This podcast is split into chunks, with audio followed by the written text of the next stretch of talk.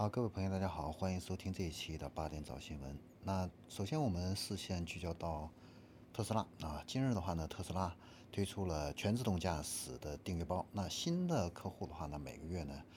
是费用是一百九十九美元啊，折合人民币的话呢，大概是一千三啊。这个价格的话呢，比媒体预测的四百美元要低一些啊。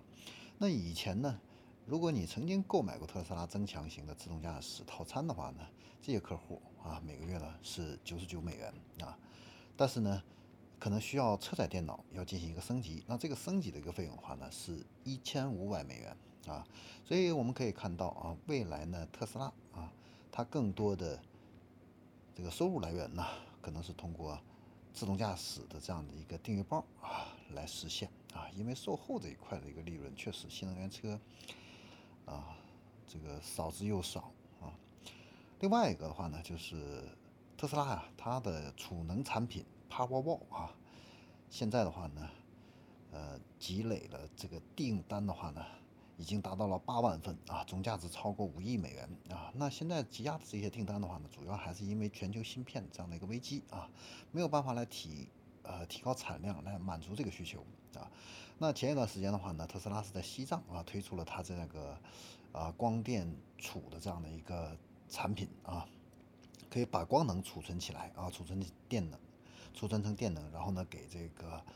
呃汽车呢来进行这样的一个充电啊。那现在这个储能产品的话呢，应该说是未来的话呢是一个呃蓝海这样的一个产品啊。然后我们再来看一下 FF 啊。那 FF 的话呢，近日召开股东大会啊，会决定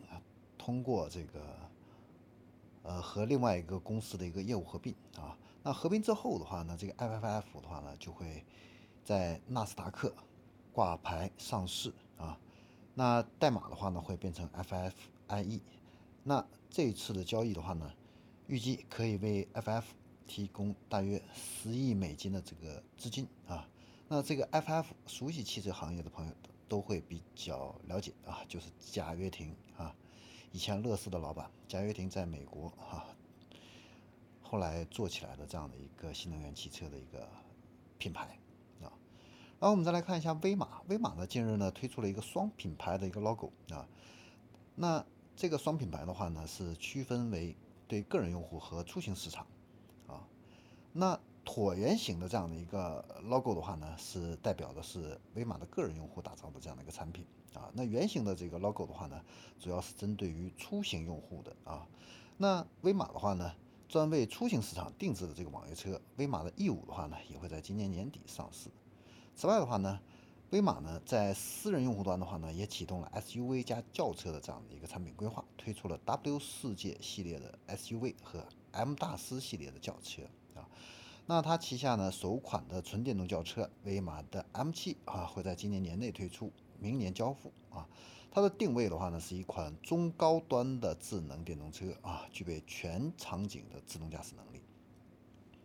然后我们再来看一下国产车，奇瑞的话呢，近日发布了 iCar 生态首款的车型，叫 QQ 冰激凌啊。它的这样的一个预告图出来了，那这个车的话呢，它定位是一个纯电的小车啊，是一辆 Z 世代的消费者的大玩具啊。那这个预告图的话呢，曝光了这款车的一个前脸部分啊，它是采用一个封闭式的一个前格栅啊。那前大灯的话呢，是一个非常呆萌的啊这样的一个设计，呈现的是一个 U 型啊，辨识度非常高啊。那最后的话呢，我们再来看一下自动驾驶这一块的一个新闻，就是百度的阿波罗智能驾驶的宣布。那阿波罗的共享无人车的话呢，在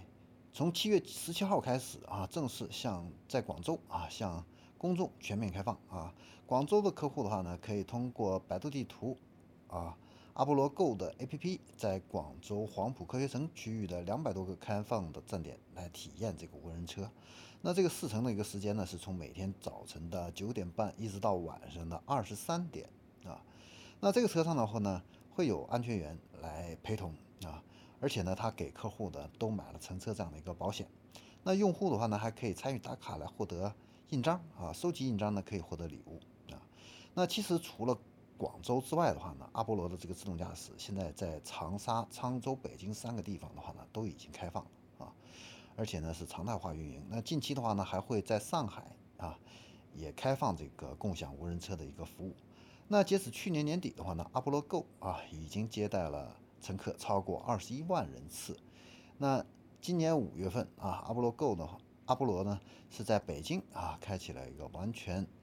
无人驾驶的这样的一个共享无人车常态化的一个商业运营。那未来三年的话呢？百度的阿波罗会在三十个城市投放三千辆这样的一个共享的无人车。好，以上就是今天的这样的一个最新的资讯。好，我们下期再见。